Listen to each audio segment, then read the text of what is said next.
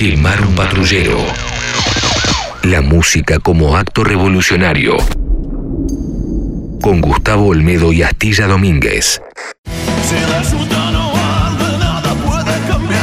Bienvenidos, bienvenidas a un nuevo capítulo de Quemar un patrullero, el podcast disponible en Spotify. Ahí tienen todos los contenidos, lo digo siempre, cada vez que arrancamos un nuevo episodio, van a Spotify, ponen Quemar un patrullero y les aparecen todos los programas que hicimos hasta hace un tiempo y todos los podcasts que venimos grabando desde hace un año ya, se cumplió un año de Quemar un patrullero. Voy a grabar, como vengo haciendo durante estas últimas semanas, un capítulo con Astilla y un capítulo con Martín Leguizamón. Hoy nos toca Martín. ¿Qué haces, Martín? ¿Cómo andas, Gustavo? Bien, che, ¿vos? Bien, todo en orden. Eh, viviendo esta distopía. Sí, escúchame, voy a, voy a contar un poco cómo fue que pintó hablar sobre lo que vamos a hablar hoy. Em, resulta que el último que habíamos grabado hasta, hasta ahora había sido este episodio que, toma como punto de partida Pink Floyd y Pink Floyd The Wall, aunque hablamos de unas cuantas otras cosas. Hablamos de la, de la película. Y mm, ayer, pensando en qué, qué tema proponerte, no se me ocurría, me subí al auto, puse música y estaba la banda de sonido de Saturday Night Fever, fiebre de sábado por la noche, que venía escuchando desde hacía ya un par de días. Y dije, es por acá, es por acá. Hay, hay un, un hilo conductor entre The Wall y, y, Fiebre de sábado por la noche, porque son películas que, que salieron bastante cerca una, una de otra y que fueron muy, muy influyentes y muy importantes. De hecho, Fiebre de Sábado por la Noche es eh, una de las bandas de sonido más vendedoras de, de, todos los tiempos, junto con El Guardaespaldas de, de Whitney Houston y um, Kevin Costner, la película esta que es, es un bodrio. Eh, pero no solo por eso, sino porque en mi caso particular, Fiebre de Sábado por la Noche es clave. ¿no? Es clave porque fue el primer cassette, el primer disco que tuve en mi vida, siendo un niño, fue Fiebre de Sábado por la Noche. Mi, mi papá me había regalado un, un primer grabadorcito para, para, escuchar cassettes, que eran esos, esos grabadorcitos muy, muy chiquitos que había cuando, cuando yo era chico. No, no era estéreo, era un grabador, una especie de rectángulo chiquitito que se levantaba la tapita, ponías el cassette y tenía, el mío tenía un solo botón, ¿no? Hacia, hacia adelante play, hacia atrás stop y hacia los costados eh, rebobinar o avanzar. Y me lo regaló con ese cassette de Fiebre de Sábado por la Noche. Y yo era chico, esto era en los 70, esa música era la música del momento, la película también, ¿no? la, la música disco. Y para mí fue clave en muchísimos aspectos, no, no solo este, sino porque eh, cuando yo tenía nueve años, mis, mis viejos se separaron. Entonces me cambian, nos cambian a mi hermana y a mí de colegio. Mi vieja, que hasta entonces no, no laburaba, tenía que salir a laburar, no iba a estar en casa. Pasamos de un colegio del Estado a un colegio privado, doble escolaridad. Así arranco quinto grado. Y en ese colegio voy a las primeras fiestitas de, de escuela primaria. ¿no? Esto que, que se llamaban asaltos cuando yo era chico o cumpleaños. Muchas veces después del colegio íbamos directamente al, cumpleaños con, el uniforme del colegio. Mucho más lindo era cuando tenías la chance de, vestirte un poco y prepararte para la ocasión si era, si era un sábado. Pero muchas veces eran un día de semana y nos íbamos derecho desde, desde el colegio.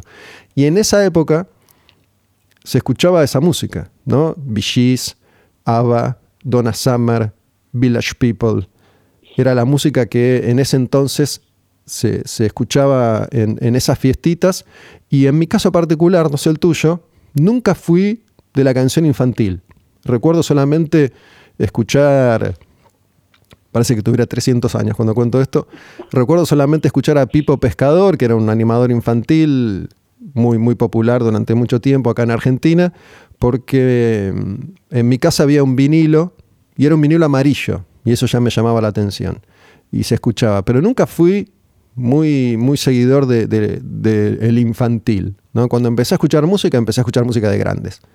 Eh, esto a los 8, 9 años, y era la música que, que, en ese momento era popular, ¿no? 76, 77, 78.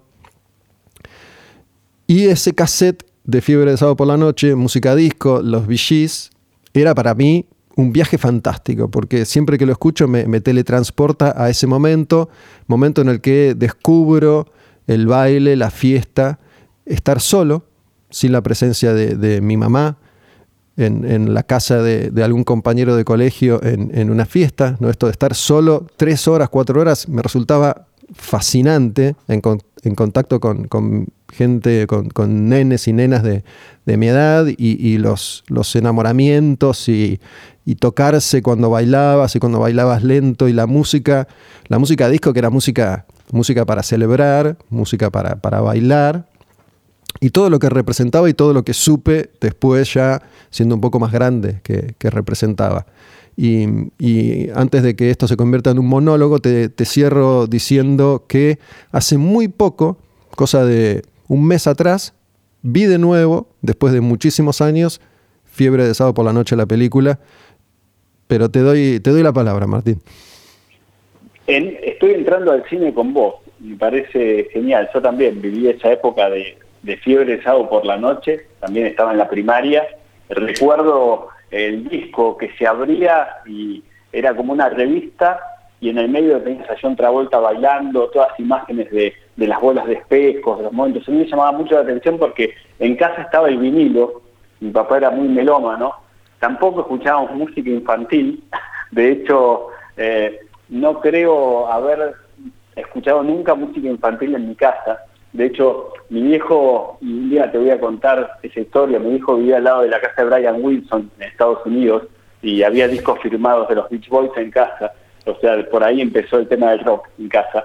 Y, me acuerdo de Fiebre Sábado por la noche porque también empezaron los primeros asaltos y había un disco también, que vos recién mencionaste, Rod Stewart, que era Juntos por UNICEF, una cosa así. Sí, lo tuve. y que ahí estaba de hecho, Rod Stewart, Erwin and Fire, había mucha, mucha música, dijo. Estaba Agua también, que cantaba chiquitita y acá lo hicieron en castellano. Entonces me parece que, que la historia de esa música disco con nuestra primaria y lo que sería después eh, las demás historias nos marcaron mucho. Y una vez que empezamos a estudiar y analizar y ver las distintas cosas, vimos que la música disco nacía para tratar de liberar a la gente a través del baile, ¿no? Sabes que, bueno, generacionalmente la música disco fue el primer gran enemigo a destruir que, conozco en vida, ¿no? Porque eh, gran parte del rock, ponele, tan, tan libre y a la vez tan conservador que ha sido siempre, se opone a esa música que, que en ese momento era la música popular y que le, había quitado espacio a otras expresiones que hasta entonces habían sido conocidas y empieza, empieza a ser una música menospreciada, bastardeada, se, organizan eh, roturas de discos, de, música disco, eh, algo inconcebible, ¿no? y, y se, lo, se lo toma en ese momento como un género menor, cuando tuvo una importancia fundamental a nivel social y, cultural, ¿no? Porque bueno, después estudiando un poco te, te, enterás que fue un momento de una gran revolución sexual, de una gran apertura sexual, donde la discoteca era el lugar de la libertad total, donde los negros, los latinos, los blancos, los gays, los trans, las lesbianas, todos podían ser libres y podían mostrar y, podían vestirse, ¿no? Esa cosa de, tanto, tanto color y tanto dorado y tanto plateado y tanto brillo en, la privacidad total de, la disco, el, consumo demencial de, cocaína, eh, el sexo promiscuo y, libre antes del SIDA, ¿no? Fue, fue un fenómeno que, que, incluso para la música negra, que obviamente la música disco tiene origen en la música negra, fue además eh, como un, paso más hacia el, advenimiento de la figura del DJ y con el DJ del sample y, el sample el rap y el hip hop. ¿no? Es, como que la música disco es un paso previo al nacimiento del rap en, los Estados Unidos. De hecho, vos lo decías muy bien recién, vos fíjate que cuando las vísperas de esa música disco, la sociedad estaba muy cansada, venía del asesinato de Martin Luther King en el 68, venía de los sucesos de, Stonewall y esas regadas en en las, en las discotecas del 69, y la música disco surge también para encontrar ese lugar eh, de reencuentro con las identidades, ¿no? Poder desprenderse por unas horas de, de lo feo de la cotidianeidad que el Estado les proponía y se impregnaba en esos clubes eh, la idea del refugio para gays, lesbianas, travestis, personas trans, jóvenes afroamericanos, latinos, ¿no? Me parece que la sociopolítica de Estados Unidos no estaba preparada para poder eh, encontrar una diversidad que la música disco sí encuentra y con lo que eso también llevaba cuando se pone de moda. Andy Warhol decía que en los boliches tenías que pasar la dictadura del portero o del doorman y después encontrar la democracia de la vida en esa promiscuidad, en esa idea de sentir libre el sexo, de drogarse o, de poder bailar vestidos como querían, ¿no? Con sacones de piel, con la, misma historia de los rollers, que eran patines adentro de las discotecas, ¿no? El roller boogie también.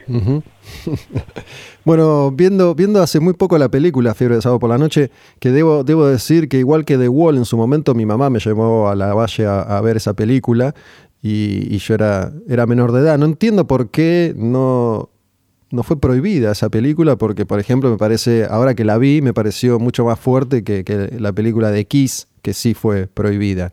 ¿no? Em, la, vi hace poco y, es como que cobró una dimensión completamente distinta. Por un lado, porque tenía el recuerdo de una película como más, más majestuosa, ¿no?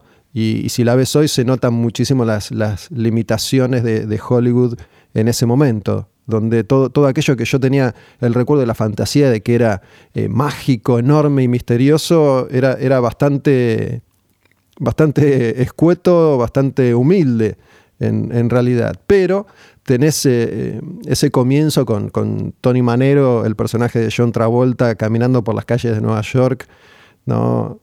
Preparándose para la fiesta. Esto, esto de era el refugio, era el escape, era esperar a que llegue el fin de semana para meterme en la disco y liberarme bailando. ¿no? El, personaje labura en, una pinturería durante, durante el día y todo lo que quiere Tony Manero es cobrar la semana para comprarse una camisa nueva, un par de botas nuevas, un pantalón nuevo e ir a bailar. Era el rey de la pista, era el más capo, era el que, que bailaba mejor, el más lindo, e, el jefe entre, entre, entre sus amigos, el, sex symbol.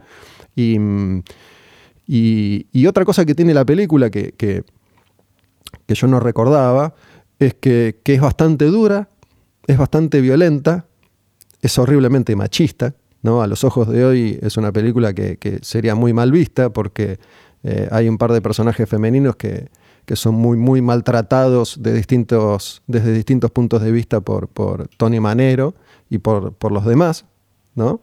Eh, no, tenía ese recuerdo. Es, eh, hay, drogas, hay, hay, muerte. La verdad es que es, es, bastante heavy, bastante más heavy de lo, que, de lo que recordaba la película, que supuestamente había sido un fenómeno pasatista. totalmente de acuerdo. Cuando se estrena, pensar que estamos en plena dictadura militar, no hay posición de, crítica a, las imágenes, ¿no? donde aparece justamente todo lo que vos decías recién. Pero para mí el mensaje que apunta es justamente a recuperar esa idea de los colectivos marginados, ¿no? que sentían que la música disco, como vos decías recién, eh, se vestían, se sentían las reyes de la noche, se profesa ese machismo, pero también es una crítica. Eh, recién escuchaba hablar y, recordaba a Abelardo Castillo, que es un escritor que se murió en el 2017, ¿no? que escribe cuentos temporales y atemporales. Y la película Fiebre Sábado por la Noche parece un cuento de Castillo en Buenos Aires, ¿no? Eh, porque por momentos nos da vergüenza, por momentos tenemos ganas de bailar y por otro lado estamos en ese puente tratando que no se tire nuestro amigo con situaciones que más de una vez eh, las vivimos, ¿no? Sentimos ese pudor, sentimos esas ganas de bailar, de ser el rey de la noche, pero cuando llega el día se acabó. Vuelve el rico a su riqueza y el pobre al taller a dejar de ser Tony Manero. Esa imagen de Tony Manero caminando con las luces y el brillo y el baile nos lleva también a, a un Buenos Aires que estaba prohibido todo, pero dejaban ese momento. Y aparecían series que como Los Ángeles de Charlie, como Chips, como Starkey Hodge, donde la música disco, o la misma La Mujer Maravilla, donde la música disco envolvía a esos personajes, ¿no? Es verdad, es verdad lo que decís y, la película en un momento es como cuando ibas a bailar y terminaba y se encendían las luces y, eso que había sido mágico y oscuro era un lugar horripilante eh, cuando, cuando se encendían las luces, ¿no? Un poco como la vida de estos personajes y, las minorías y Tony Manero, eh, que formaba parte de, una familia eh, italiana, el viejo sin laburo, pero, pero muy estricto. Em, las pastas del domingo y, este personaje que es el que está en el puente, que, al final eh, tenía a Tony Manero como un modelo a seguir mm, y, se sentía mal, se sentía solo, se sentía, se sentía menos. Es verdad también lo que decís, que, Tony Manero, el personaje, muchas veces se, replantea sus, sus, actitudes, ¿no? Es como que eh, va, va cambiando él de, forma de ser a medida que va, que va avanzando la, película. Y, después, ¿no? abriendo un poco ya el, panorama, digo, los, los que la rompen con, ese disco, y así es como yo conozco a los VGs, que ya tenían una trayectoria, ya tenían un camino, y, ya habían eh, grabado muchos discos muy, muy diferentes a, eso que, era la música disco de, los 70, y la, la aparición de todos estos grupos ¿no? Eh, ABBA en, Suecia, em, la figura de, Giorgio Moroder como uno de los grandes arquitectos del sonido disco, la, aparición, ¿no? los primeros pasos de, lo que iba a ser la música, la música electrónica y repito, la figura del, DJ como manejando el clima en, la pista.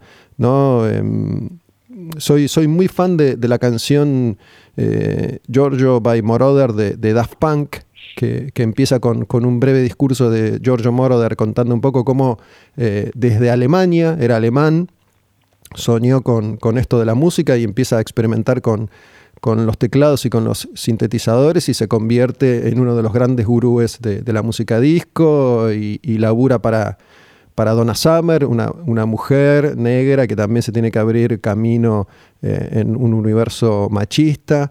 Em, y por otro lado, la aparición de las grandes big bands de la música disco, ¿no? donde todavía se, usaba esa configuración, Earth, Wind and Fire y 23 tipos rompiéndola toda, tocando en vivo, una música eh, fascinante y, chic con Nile Rogers y Casey and the Sunshine Band y Cool and the Gang, ¿no? estas mega bandas muchas bandas formadas por, por artistas blancos también, por músicos, por músicos blancos, y, esa configuración de, la pista de baile. Totalmente. Vos hablabas de esas bandas, Village People, eh, and the Gam, Erwin and Fire, y después cómo se articulan del 76 al 79 los ya consagrados y quién meten su, su, su, tema disco, ¿no? Tipo Queen, Kiss, eh, eh, los Rolling Stones, Electric Light Orchestra en el último tema de Londres, ¿no? Eh, Rod Stewart, mismo Blondie, aparecen porque necesitan, bueno, Bowie ni hablar, necesitan estar, necesitan estar en la disco, necesitan ellos ser parte porque ellos estaban viviendo en distintos boliches de New York, como Le como Estudio 54, ¿no? Y empezaban a jugar con eso. Hay una serie que seguro la viste se llamaba Billy, ¿te acordás? La que había hecho Scorsese y Mick, y Mick Jagger, que muestran justamente cómo empieza también la disco, como cuando se está acabando en cierto modo eh, ese glamour del rock y empiezan eh, a, aparecer en garaje o en viejos subsuelos o en casas abandonadas, eh, estos DJ que decías vos jugando con las dos con los dos platos y con un ritmo nuevo, ¿no? Porque venían del soul, del funky, había muchas cosas que, que se empezaba a escuchar y desde la vestimenta también, ¿no? Más de una vez charlamos sobre las gordas Peaky Blinders pero que eran gordas como más grandes, había plataformas, había pieles, ¿no? Y jugaban de otra manera, anteojos. Y es como que tanto Jagger, Blondie o los mismos Kiss eh, consumieron y necesitaban estar en el boliche. Sabes que muchas veces he pensado esto, ¿no? El, rock que, que, atravesó todas las décadas y fue viendo cómo distintos movimientos surgían para transformarse en la, en la gran cosa nueva hasta que le daban paso a la siguiente gran cosa nueva.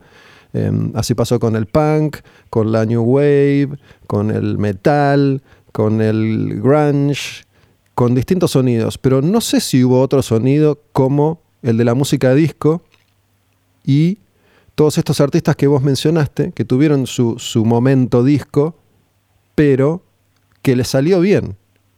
Fueron todos hits, todos éxitos. En general, cuando, una, cuando un artista de una generación anterior intenta hacerse el pendejo y grabar un disco acorde a los tiempos que corren, en general fracasa. ¿no? Como pasó con, no sé, Motley Crue cuando quiso ser eh, grunge o cuando cuando Danzig quiso ser industrial, qué sé yo, pienso en, los 90, en los 2000, cuando Halford quiso, de, Judas Priest, quiso hacerse el Pantera, cuando Bruce Dickinson quiso hacerse el Grunge, todos, todos, casi todos, fracasaron. En cambio, todas estas bandas que ya eran leyendas, ya eran enormes, ya eran dinosaurios, tuvieron en muchos casos grandes eh, éxitos y muchos de sus mayores éxitos. ¿no? Los Stones con Miss You, Kiss con I Was Made for Loving You, eh, Queen con Another One Bites the Dust, Rod Stewart con Do You Think I'm Sexy, eh, Blondie con, con, varias canciones, con, con Heart of Glass, por ejemplo. Em, muchos artistas que, se metieron la, Electric Light Orchestra con, con, el disco Discovery, que es, que es un discazo y es un, un, exitazo. Em, no, no recuerdo que haya pasado con otro género musical, ¿no? Esta música disco que fue tan, tan bastardeada y todos los rockeros que dijeron yo me quiero sumar y que además iban a este lugar emblema, el Estudio 54, que es tal vez la, disco más, más conocida de la época, donde, como vos decías, ¿no? Como pasa, como pasa en Fiebre de Sábado por la Noche, había que pasar la figura de, del portero, del, del señor del patobica de la puerta que decía vos sí, vos no, y ahí estaban todos, ¿no? Estaba, estaba Mick Jagger, estaba Bowie, iban, iban los músicos de, Kiss. Pensá que en el 77 Kiss era una de las bandas más populares de los Estados Unidos, estaba en su mejor momento y mm, Ace Frehley de, Kiss iba a romperse todo a, a, Studio 54, iba, iba con John Belushi y después, esto que, que creo que lo hemos mencionado, John Belushi, el actor, el cómico y el de los Blues Brothers, tenía, se había comprado un, bar en Nueva York que, lo, lo, tapió y lo hizo un bar privado. ¿no? Era como una especie de entrada secreta y ahí iba a romperse todo con muchos, muchos amigotes. Ace Frehley de, de Kiss era muy amigo de John Belushi, iban todo el tiempo a, a romperse, a dársela en la pera a, esos lugares. ¿no? Y bueno, esto que, ya mencionamos, digo, eh, el consumo indiscriminado de, cocaína y, de sexo. Vos fíjate, lo que decías recién, iba escuchando el Estudio 54, hay un, hay un documental muy bueno, que es un behind the scenes de Estudio 54, donde Bowie en un momento eh, nos dice que para Estudio 54 voy a bailar, a expresarme, a desinhibirme y a acariciar la sensualidad. ¿no? Me parece que esa definición de Bowie nos da el espíritu de ese lugar donde él se cruzaba con desde Susan Sarandon a Liza Minnelli, Diana Ross, Tina Turner, Mick Jagger, hasta el mismo Salvador Dalí, ¿no? Era como un, como un fantasma sensual que los abrazaba y después los dejaba. Y muchas veces más de uno no, no entraban por eso que decía Warhol de la dictadura de, del Dorman, ¿no? Bueno, hay, hay, una serie que yo he recomendado mil veces y vuelvo a hacerlo, que tenía dos temporadas y después se, canceló porque era muy cara, que se llama The, The Get Down, ¿no?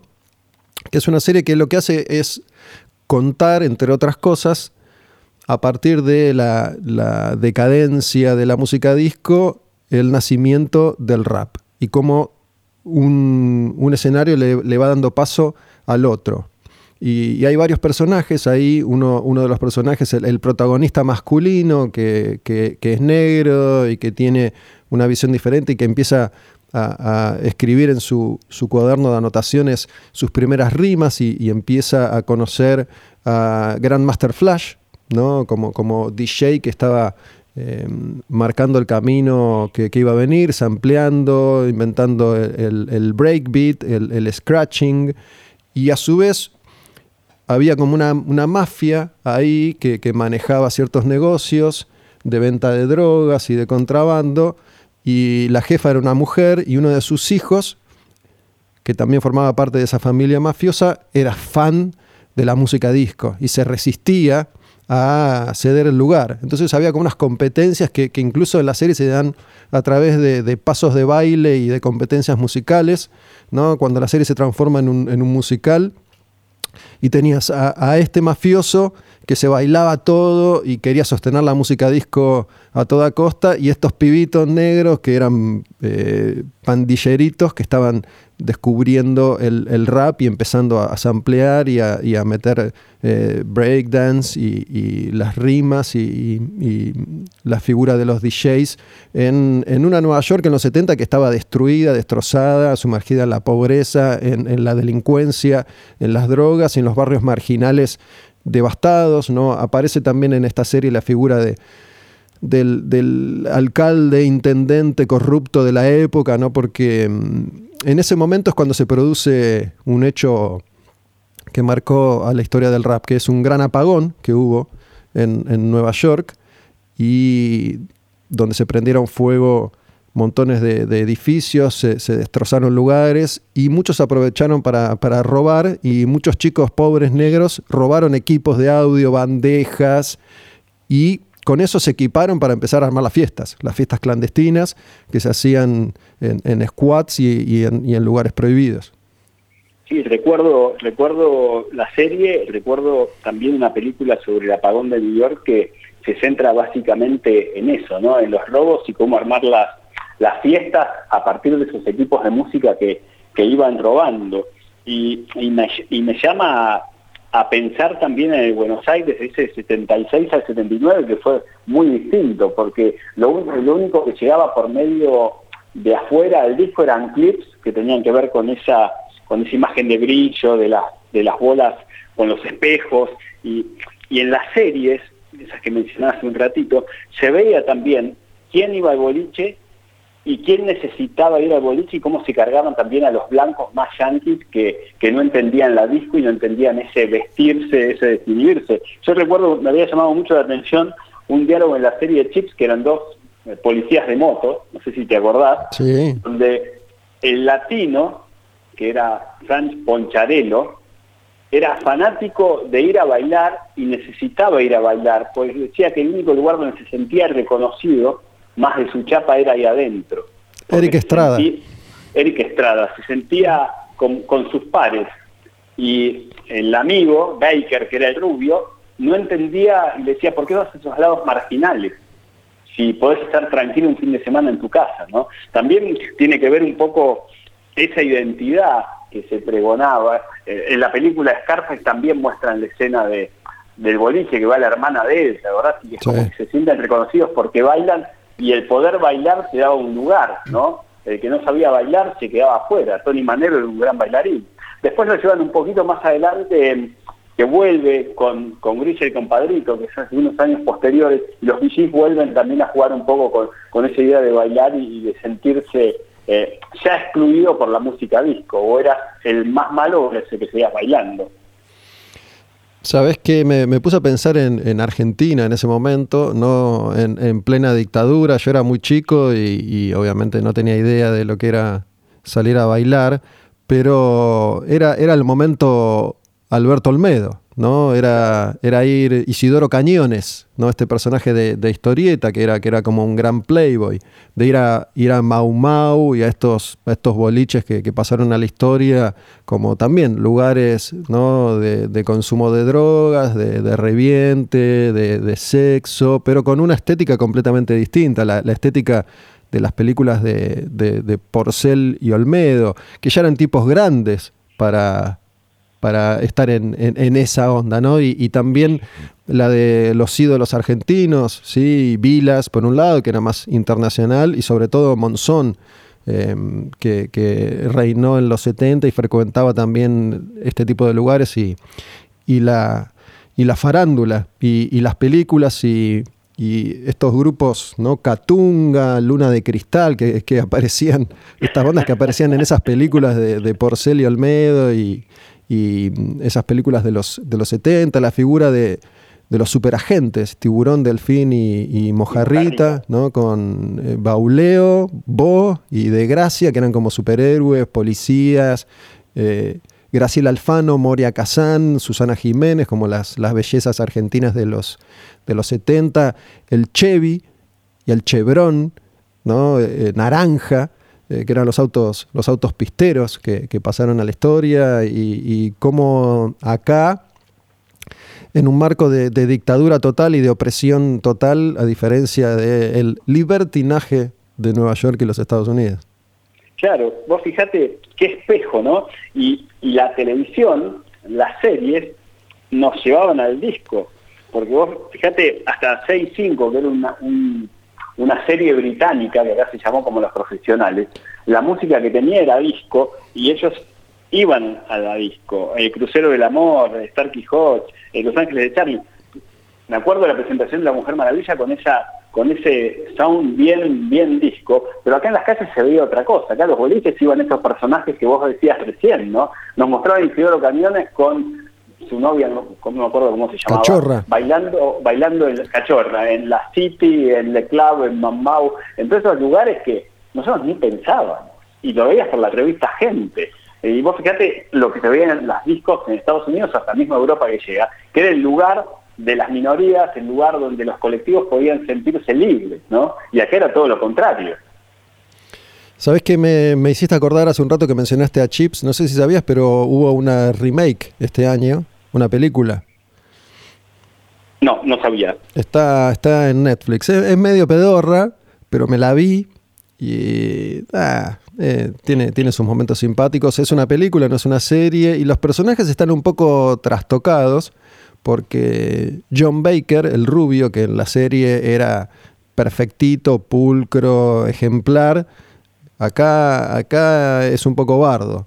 Em, y, el personaje de Poncharelo, del actor Eric Estrada, eh, que, es latino, igual que, que Poncharelo, em, es un poco más, es igual de jodón, pero es un poco el que, el que le pone las pilas medio al revés, ¿viste? Se pone las pilas eh, mutuamente, pero bueno, es, una simpatía para, para quienes vivieron esa época de, esas series, cuando había dos canales y, todas las series eran, eran populares y, nos marcaron a, los que éramos chicos en, ese entonces.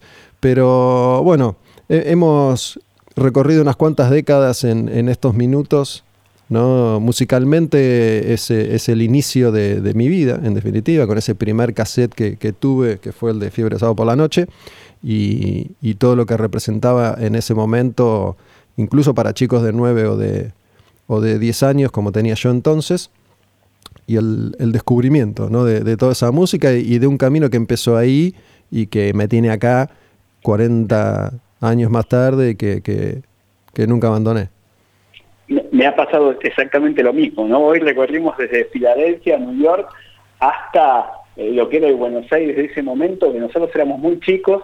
Yo recuerdo abrir ese disco eh, doble de Fiebre Sábado por la Noche y verlo a otra vuelta bailando, levantando los brazos y decía, wow, ¿qué es esto? ¿no? Y, y empezaba a sonar y, y, tirabas el paso otra vuelta. Yo me acuerdo en el séptimo, sexto, séptimo grado en los asaltos, querías bailar como manero y no te salía. Pero por suerte después hicimos otras cosas. Me parece que eh, ese espíritu de la música disco que, que fue un espejo tan distinto en Buenos Aires, eh, representa hoy justamente esas banderas que se están recuperando, ¿no? la empatía, el pensamiento crítico, el pensar distinto y encontrarse en la diversidad cuando acá en los 70 no hubo, allá sí y hoy se, están levantando nuevamente esos viejos eslogan que acá son nuevos.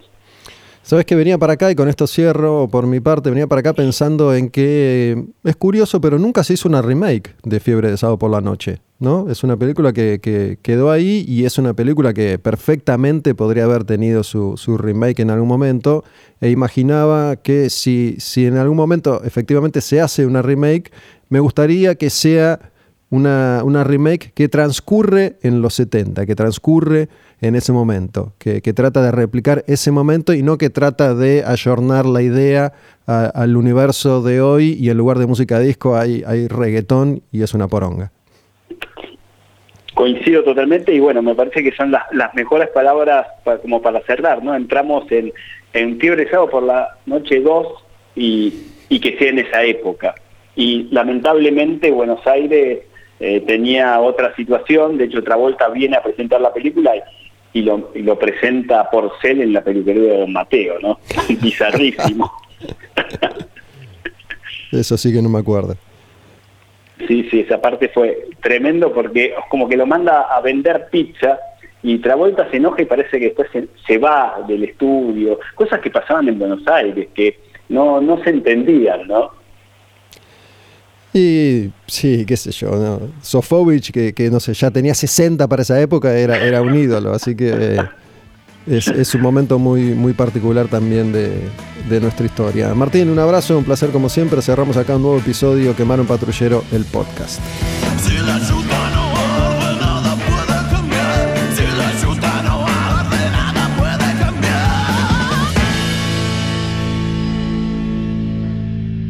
Quemar un patrullero.